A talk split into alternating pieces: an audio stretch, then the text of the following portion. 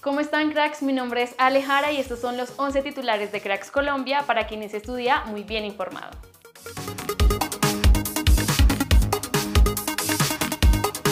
Esto dijo Sebastián Villa luego de marcar el gol que le dio el título a Boca. Creo que día a día me he superado y quiero dedicarle este triunfo a mi hermano mayor que ahora está acá acompañándome y a toda la gente del Tolima que me apoya. Estoy muy contento. Por otro lado, Eder Álvarez Balanta, que jugó varios años en River, publicaba esto en su cuenta de Twitter.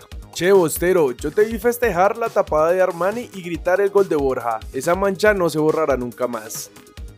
Ante la recriminación de varios hinchas de River por ayudarle a Boca a salir campeón ganándole a Racing, Miguel Borja habló en los medios y dijo, lo único que teníamos claro era que teníamos que hacer nuestro trabajo, no importaba quién ganara en el otro partido, yo creo que este es un club que juega con grandeza y había que honrar el partido de hoy, había que jugar para nosotros, para Marcelo y con respeto, es lo más importante en el fútbol. En la previa de este juego, Juanfer Quintero aprovechó para pedirle disculpas al árbitro que empujó diciendo fue un momento muy particular, no soy de reaccionar así y quiero pedir disculpas por el acto. Respeto mucho a los árbitros, son la ley dentro del campo. El América femenino se metió en las semifinales de la Copa Libertadores luego de ganarle por penales a Universidad de Chile. Mañana será el turno de Cali contra Boca. Gracias a la victoria del Pachuca en marcador global de 6-2, Aviles Hurtado le ganó el pulso a Estefan Medina y jugará la final del fútbol mexicano. Además, Aviles fue uno de los que marcó gol en esta llave. Otra polémica se desató en redes sociales por el arbitraje en el fútbol colombiano. Nicolás Gallo pitó un penalti a Nacional tras cobrar mano. El problema es que el jugador de Pereira no podía tenerla más pegada al cuerpo.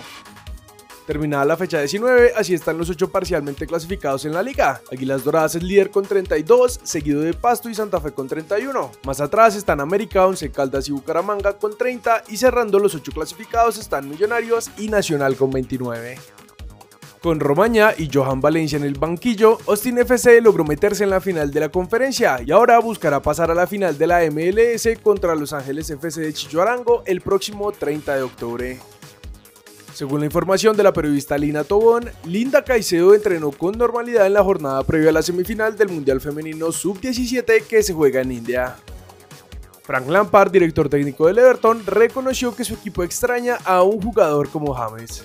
James era un tipo de jugador muy particular, el tipo de jugador que con toda honestidad no tenemos ahora, y eso es todo. Es encontrar otras formas de conectar al equipo para que Dominic no esté aislado en su forma de jugar.